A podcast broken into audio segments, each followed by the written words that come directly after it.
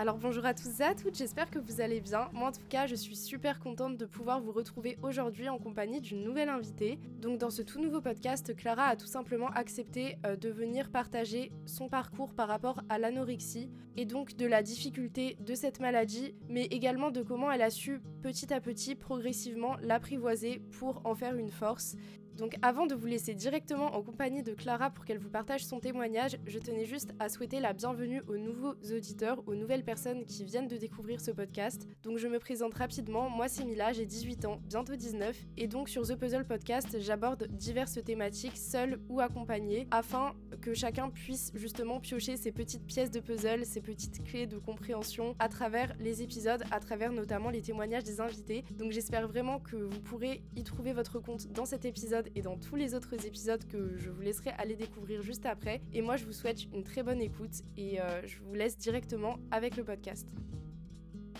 Alors, euh, écoute, dans mon enfance, j'ai jamais eu de, de problème euh, alimentaire ni au collège, ni début de mon lycée. On va dire que ça s'est corsé euh, pendant mon lycée. J'ai commencé à avoir des problèmes euh, liés à l'anxiété, des angoisses, des choses comme ça. Je saurais pas te dire pourquoi, parce que j'ai toujours été euh, une jeune fille épanouie, qui avait des amis, etc. Enfin, c'était vraiment pendant le passage de mon bac. J'ai fait un peu en même temps, mais j'ai réussi à tenir, tu vois. Enfin, j'ai eu mon bac, etc. Moi, j'ai toujours souffert aussi de ce qu'on appelle l'hémétophobie. Donc, en fait, l'hémétophobie, c'est la peur de vomir j'ai vu qu'en contrôlant mon alimentation, j'avais moins ces peurs, moins ma phobie. En mangeant moins, bah forcément, j'avais le ventre vide, donc moins envie de vomir. Et là, tu commences à penser bah, que tu contrôles les choses, etc. Puis la maladie, elle arrive très très vite. Ma mère m'a amenée chez le médecin. Là, le médecin, il te pose le premier diagnostic, bah vous êtes anorexique. Ça m'a pas du tout rendu triste parce que enfin quelqu'un mettait des mots sur mon mal-être. Et donc euh, à ce moment-là, mon poids il commençait à être vraiment très problématique. Et elle m'a amené voir un psychiatre et il m'a parlé d'une hospitalisation parce que ça devenait dangereux. Et donc j'ai réussi à avoir une place dans une clinique spécialisée à Paris dont je ne dirai pas le nom puisque euh, c'est une mascarade. Enfin, moi, je suis ressortie de, de cet endroit euh, encore plus faible que je ne l'avais été et encore plus ancrée dans la maladie. C'était beaucoup trop euh, laxiste. Je suis ressortie là vers novembre 2016. Mais tu vois, enfin vraiment, je mangeais presque rien. Je mangeais jamais comme mes parents, je calculais tout. Et un beau jour, mes parents ils m'ont emmené euh, aux urgences tout simplement parce que bah, j'allais, j'allais y passer quoi. Si tu veux, je suis arrivée aux urgences, j'étais déshydratée, euh, dénutrie comme, jamais. J'avais un pouls genre de 23 battements par minute. Et donc on m'a transférée par le SAMU en réanimation cardiaque à l'hôpital. Franchement, j'étais hyper lucide parce qu'en fait, le lendemain euh, où on m'a amené, je te jure, c'était comme si mon cerveau il s'était retourné. Et là, tu vois, j'ai pris conscience. Et là, dans ma tête, c'était ok, Clara, t'as déconné. Ok, là, faut, faut, faut guérir quoi. Tu vas pas te laisser mourir et voilà. Ça a été une période très très dure psychologiquement. J'étais enfermée dans une chambre. J'avais pas de fenêtre là où j'étais. Il y a des soignants, ils sont adorables, il y en a, c'est vraiment euh, des gens très durs et vivre ça à 18 ans, c'est assez chaud quoi. Et donc mon état il a recommencé à se stabiliser, sauf que j'avais pas de place en fait dans un hôpital spécialisé. Et du coup, bah qu'est-ce qui se passe dans ce cas-là? Comme l'anorexie c'est une maladie mentale, tu vas dans l'hôpital psychiatrique de ton secteur, de là où tu habites en fait. Et du coup, j'ai été transférée là-bas, mélangée avec euh, plein de pathologies différentes. J'étais toute jeune euh, face à des gens euh, qui avaient de l'âge. L'hôpital psychiatrique, je te jure, c'est un autre monde. C'est traumatisant, tu vois des, des gens attachés, il y a des chambres d'isolement. Un beau jour, donc c'était 2017, j'ai réussi à pouvoir avoir l'autorisation de rentrer chez moi en fait. J'étais super heureuse quoi parce que c'est là où tu te rends compte que vraiment, mais tant que t'as la santé, tant que t'as ta famille, tant que t'as un petit cocon, tant que t'as un toit, tout va bien. Mais vraiment, moi, ça m'a fait prendre conscience des choses, des choses importantes euh, de la vie, tout simplement. J'étais pas du tout guérie hein, à, ce, à cette période-là. Je mangeais pas normalement, etc. Mais tu vois, c'est toute une rééducation. En fait, j'ai voulu guérir avec ma famille à côté d'eux. Je pense que pour guérir, pour réapprendre à vivre, il faut revenir dans la vie, revenir dans ce monde extérieur ces choses qui nous font peur et se confronter aux choses qui nous effraient. Alors un grand merci pour euh, tout ce que tu viens de nous partager là. Du coup maintenant j'avais envie de te poser une question par rapport à tes études parce que ceux qui nous écoutent ne le savent pas forcément. Parce que du coup tu m'as dit que tu étais étudiante en école de commerce depuis maintenant 4 ans et là tu vas donc entamer ta cinquième année et donc tu as entamé ces études là juste après euh, ton hospitalisation dès que tu es sortie en fait l'année d'après. Et du coup là maintenant j'avais un peu envie euh, que tu nous parles du lien qu'il y a eu pour toi entre les études et aussi ta guérison et donc finalement, qu'est-ce que ce retour aux études après un an euh, d'arrêt, du coup, que ce soit en termes de challenge ou aussi euh, de bien-être intérieur, euh, tout simplement donc, faut savoir que l'année suivante, en fait, mon école m'avait gardé une place. J'ai eu la chance de ça. Et j'ai décidé, en fait, de direct, si tu veux, me remettre dans le bain. De direct me remettre dans les études. Parce que si je restais chez moi, c'était mort. Pour guérir d'un mal, faut tourner dans la vie, faut se challenger. Même si t'es pas comme tout le monde dans ta tête, il faut essayer de l'être, il faut essayer de trouver d'autres trucs. En fait, je voulais renaître. Ça a été compliqué au début, je te dis, de, de te remettre dans le monde, etc.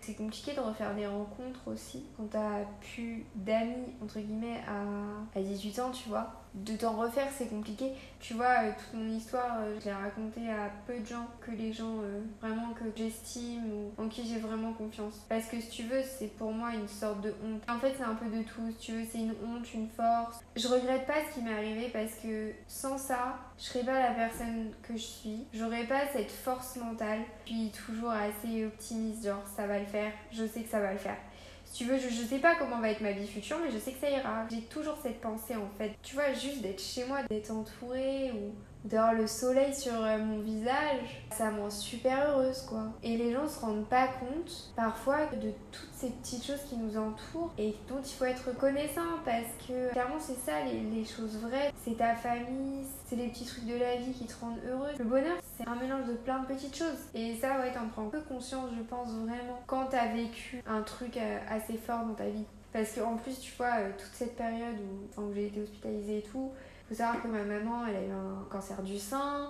Euh, j'étais tellement moi dans ma maladie que j'ai pas vu la maladie. J'ai pas vu la maladie de ma mère. J'ai pas été vraiment là pour elle. Et ça, c'est un truc dont je, me, m'en voudrais euh, toujours beaucoup. Je voyais pas autre chose que ce qui me faisait souffrir. Et donc, euh, pour revenir aux études, pense que ça m'a aidé aussi de, de, revenir dans le bain si tu veux. Parce que quand t'as eu un problème de santé et que t'es arrêté, on va dire, quand t'es pas dans la vie, tu vois, t'as pas les horaires des gens normaux, t'as pas le matin un truc, tu te lèves, tu vas quelque part et tout. Les deux premières années, j'étais dans une pente assez ascendante où vraiment je recommençais à faire des trucs, à me sentir mieux. Mais je suis partie en Thaïlande en fait et j'ai été malade là-bas, j'ai chopé une bactérie et ça m'a fait des graves problèmes intestinaux. Ça m'a mis un vrai stop, tu vois, dans mes guérisons. Parce que de toute façon, une guérison c'est pas linéaire. Mais tu vois, en fait, le confinement ça m'a fait retomber dans l'anorexie. Et il y a beaucoup de, de gens qui ont commencé à développer des TCA pendant les confinements. J'essaye là en ce moment, tu vois, je reprends début septembre, d'avoir confiance, de me dire ok, t'inquiète pas, tu vois, de me faire un peu des schémas dans mon cerveau en me disant ça va le faire. Ok, il y a ça qui va être peut-être un peu compliqué au début, mais pour plein d'étudiants aussi, de retourner dans les vraies études, tous les jours à l'école et tout, enfin ça va faire bizarre un peu à tout le monde, je pense, c'est pas que à moi. Tu vois, euh, les études, bah t'es obligé de les faire. C'est pas drôle tous les jours. Hein. Moi, je vais pas te dire tous les jours j'étais contente d'aller euh, à l'école. Hein. Mais juste faire un truc, voir du monde et tout, c'est ça. C'est ça qui te permet de te sentir mieux en fait. Et de penser à autre chose, d'arrêter de penser à toi en fait. Et juste avoir d'autres objectifs dans la vie. Mais tu vois, de toute façon, moi je te dis, je me considère pas, je suis anorexique. Je suis Clara, mais ok, bah malheureusement, j'ai un. Je souffre de quelque chose comme des gens souffrent d'autres choses tout le monde souffre euh, de plein de trucs et franchement pour avoir rencontré plein de gens, il y a plein de gens qui ont vécu des trucs de fou et tout le monde a ses soucis et des trucs différents et il n'y en a pas un qui est pire que l'autre. Mais tu vois, euh, au-delà de l'alimentation, la cuisine et tout, c'est aussi euh, notre façon de consommer qui m'intéresse parce que je m'y suis intéressée aussi à tout ça. Euh, tu vois, tout ce qu'il y a derrière, les agriculteurs, euh, notre terroir, notre patrimoine, euh, notre façon de manger, enfin tout ça, ça m'intéresse. Mais je sais pourquoi ça m'intéresse, hein, c'est parce que bah, la nourriture, c'est un peu ce qui dicte ma vie, mais mais ça m'a beaucoup aidé aussi à, aller mieux. Ça m'a réappris à cuisiner. D'ailleurs, je voulais qu'on rebondisse là-dessus. Tu sais, justement, euh, là, tu dis que ton avenir, tu le vois un peu euh, dans l'univers de la gastronomie et tout. Et quand on a discuté avant le podcast, tu m'as dit que paradoxalement, mais à la fois, c'est pas si paradoxal, ce qui t'a aussi aidé à guérir, à voir la vie euh, autrement et à te sortir de cette situation, c'est euh, de t'intéresser à la nourriture. Et est-ce que tu peux nous en dire un peu plus là-dessus, sur l'impact que la nourriture peut avoir sur notre vie quand on est anorexique et aussi même en général? Bah, faut savoir que déjà, quand tu as souffert d'anorexie, que tu en souffres ou que même tu as des TCA, c'est compliqué d'aller faire ses courses. C'est-à-dire que déjà, tu, sais, dans ta tête, tu raisonnes toujours par calories, tout ça. Et donc moi je te dis sans le vouloir, c'est qu'en fait j'en connais beaucoup trop sur tous les produits. J'en connais trop sur la nutrition. Mais aussi j'adore faire le marché, aller m'acheter mes, mes beaux légumes, mon poisson. Je me cuisine des trucs qui sont beaux, qui sont bons, qui me nourrissent. Je ne me sens pas du tout frustrée dans mon alimentation. Quand j'ai envie de me faire plaisir, je me fais plaisir, il n'y a pas de problème. C'est juste que ouais, j'ai peut-être pas les mêmes goûts que les gens, si tu veux. Pour moi, euh, le kiff, c'est pas de me faire euh, un McDo, mais ça va être de me faire, euh, par exemple, un bon poisson au four avec du jus de citron, des épices, me faire des beaux légumes avec un super bon assaisonnement, une bonne viande bien saignante. Enfin, moi, c'est vraiment des choses comme ça, tu vois. J'ai mes produits bruts, les produits simples. Bien que parfois je mange des trucs euh, entre guillemets euh, plus industriels comme de la glace ou des trucs comme ça et je kiffe tout autant. Mais euh, le fait de recuisiner, de mettre les mains dedans, de savoir ce que les aliments peuvent t'apporter, de prendre le temps de le faire, de prendre soin de toi, c'est hyper bénéfique. Et tu vois, souvent dans les hospices pour les TCA, ils font des ateliers où tu cuisines.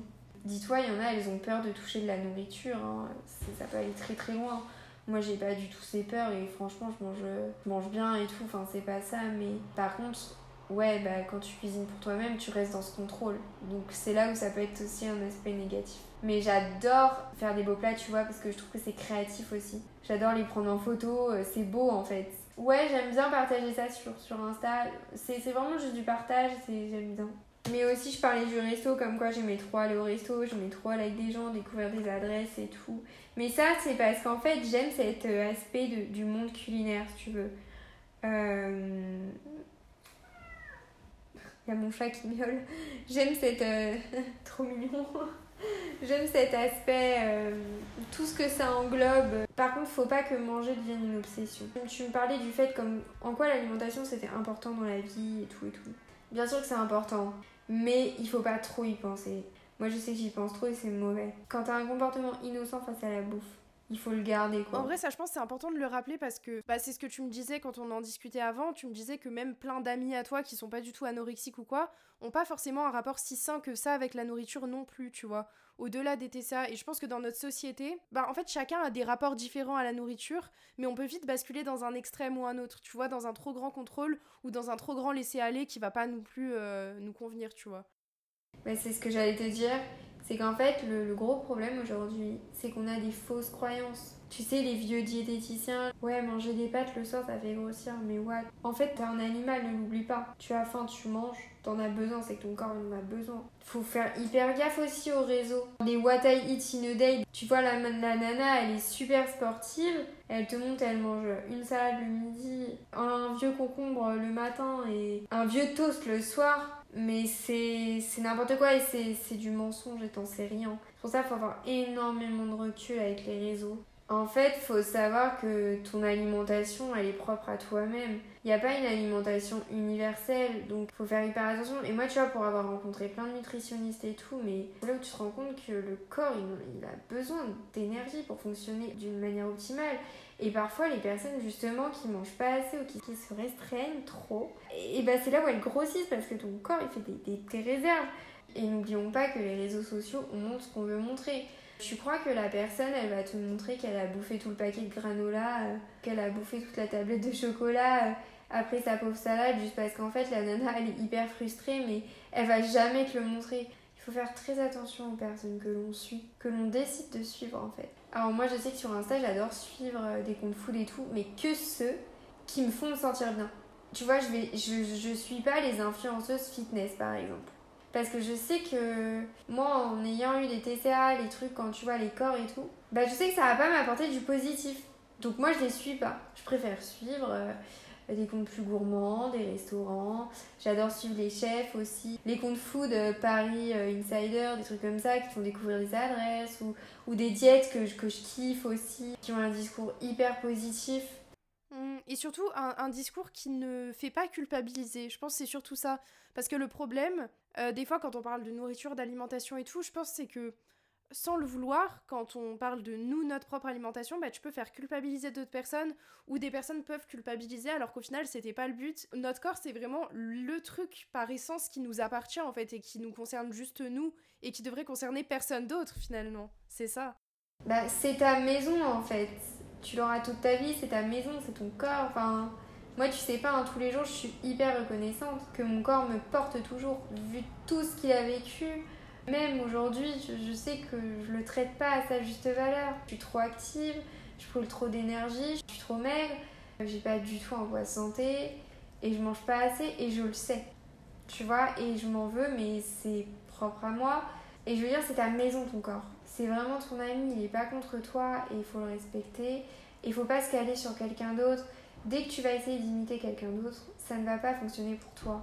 Chacun est, est unique. encore une fois, au-delà des TCA, je pense qu'il y a plein de personnes ouais, dans notre société qui sont complexées par leur corps, tu vois, par l'image euh, bah, qu'elles voient devant le miroir. Alors que, comme tu as dit, notre corps, c'est notre maison. Donc, qu'on en soit satisfait ou pas satisfait, c'est pas la question. La question, c'est est-ce qu'on le traite convenablement, en fait? Et comment on peut réussir à le trouver beau et à le sublimer aussi, peut-être?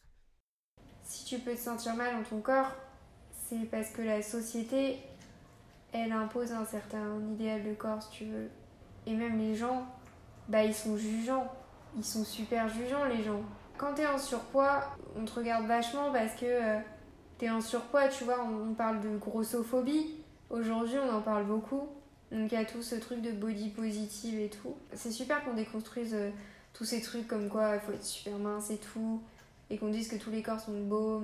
Mais il y a aussi dans l'autre sens, bah, il y a beaucoup de mégrophobie. Et il y a aussi ça envers des filles qui ont même pas de TCA mais qui sont considérés comme trop minces et on les regarde super mal. Tout ce qui n'est pas dans la normalité interpelle. T'es handicapé, on va te regarder. T'as un doigt de moins, on va te regarder. T'as un pied euh, bizarre, on va te regarder, tu vois. Mais les autres te ramènent toujours à ton mal. T'as envie de leur dire, mais s'il vous plaît, laissez-moi juste marcher et vivre tranquille. Laisse-moi juste tranquille. Laisse-moi vivre comme si j'étais avec un corps normal. Il faut pas oublier le fait de se moquer des gens qui sont trop minces ça existe aussi et que c'est pas parce qu'on est très mince qu'on est bien dans sa peau et que parfois beaucoup de filles minces elles aimeraient être plus, plus en forme. J'avais une copine euh, qui a été mince parce que c'est sa génétique. Pourtant, je peux te dire, elle mange comme, comme 4. Mais elle est comme ça. Et bah, toute sa vie, elle s'est pris des réflexions. Planche à pain, tu bouffes rien, squelette. Mais elle est comme ça, c'est, elle peut rien y faire en fait faut que les gens prennent conscience que c'est pas parce que t'es mince, maigre, que t'es bien dans ta peau. Parce que pas du tout. Parce que tu vois, moi cet été, je me suis pas mis une seule fois en maillot. Pas parce que moi j'ai pas envie de me baigner, mais parce que j'ai peur euh, des regards des autres. Et parce que je sais ce que les gens ils vont se dire dans leur tête. Et que ça m'embête tout simplement, tu vois. Mais donc tu vois, je, je regrette aujourd'hui et je me dis putain, j'ai détruit mon corps quoi. Et et d'un autre côté, bah, il y a des jours, en fait, je vais, enfin, je vais me sentir euh, super euh, maigre et, pas bien. Tu vois, même dans mes vêtements et tout, je suis pas bien. Et il y a d'autres jours où je vais pas en avoir conscience. Faut essayer d'arrêter de trop se focaliser sur son corps. J'essaye de, de, de m'habiller comme j'aime. Et il y a des jours, j'aime bien être en jogging, euh, en t-shirt et à la cool, mais je me kiffe comme ça. Il y a d'autres jours, j'aime bien m'habiller un peu plus, voilà, je me kiffe comme ça tous les jours ne se ressemblent pas, on peut pas toujours se sentir beau. Souvent, il y a des choses qu'on n'aime pas chez nous, mais que les autres ils adorent, tu vois, mais un truc de fou. Faut accepter le compliment, même si ça peut être compliqué. Je sais que parfois, moi j'ai du mal. Au lieu de vouloir essayer de, de changer parfois un, petit truc qui nous gêne, pourquoi ne pas essayer, genre, tout simplement de le sublimer ou de l'aimer, au lieu de se battre contre ça toute sa vie? Et ça, c'est toujours drôle, je trouve, de se confronter au, regard des autres, mais dans le sens positif aussi. Parce que tu vois, là, on parlait du regard des autres dans le sens négatif, mais des fois, je trouve que les autres te font des remarques, tu sais, en mode Oh, j'adore ça chez toi, oh, ça, j'adore et tout. Et toi, c'est des choses que t'aimes pas forcément et tu te dis Ah ouais, en fait, le regard des autres, il peut aussi être plus doux que moi, je ne suis avec moi, tu vois. Et ça, c'est intéressant, je trouve, comme piste aussi de voir le regard des autres sous cet angle-là aussi. Et de le prendre en compte peut-être. T'auras beau essayer d'atteindre un idéal que tu t'es fixé, c'est pas que tu l'atteindras jamais, c'est que même si tu l'atteins, si t'es pas bien dans ta tête, tu seras jamais bien en vrai. Ça te satisfera jamais. Genre, je veux dire, euh, tu seras jamais assez maigre, tu seras jamais assez comme si, jamais assez musclé, jamais. Tu seras jamais assez. C'est ce que ça n'a rien à voir en fait. Ça n'a rien à voir avec ton corps. Effectivement, ça n'a rien à voir avec le corps et c'est pour ça que je pense que même si euh, c'est bien, tu vois, de vouloir pourquoi pas changer son corps, euh, tu vois, devenir plus sportif, améliorer certaines choses, il faut le faire quand tu t'aimes déjà comme tu es maintenant, tu vois. Et il y a une citation que j'aime trop pour ça, c'est aime ce que tu as pendant que tu travailles pour avoir ce que tu veux, tu vois. Et ça, je trouve que ça s'adapte à plein de trucs en vrai, mais particulièrement au corps, parce que pour atteindre ce que tu veux, faut d'abord aimer ce que tu as. Tant que tu es bien avec toi-même, que tu t'aimes toi-même et que tu aimes ce que tu fais, tu seras heureux et tu seras jamais heureux si tu veux euh, essayer de changer pour correspondre à quelqu'un, à quelque chose. Aujourd'hui, euh, je sais que bah euh, j'ai eu des soucis, etc., que j'en ai toujours. Je sais que je suis trop ceci, trop cela. Mais si tu veux, j'essaye de me détacher de ça, de vivre ma vie quand même. Le plus important, c'est de faire ce qui nous fait kiffer nous et pas ce qui pas faire kiffer les autres ou de faire des choses en fonction des autres alors que toi ça va pas te rendre heureux. Tu vois, prendre soin des autres et tout, euh, c'est hyper important. Moi j'adore faire plaisir aux gens. Mais faut pas oublier que tu vas vivre toute ta vie avec toi-même, dans ce corps, euh, avec le même cerveau. C'est ta vie en fait. Tu dois te construire toi la vie que tu aimes et tu dois construire la personne que tu veux être ou avec laquelle tu vas te sentir en paix quoi tout simplement. Ne soyez pas influencés dans le mal par les autres et juste euh, essayez d'être bien avec vous-même et de chérir euh, votre maison, donc votre corps comme on l'a dit, parce que c'est le plus important.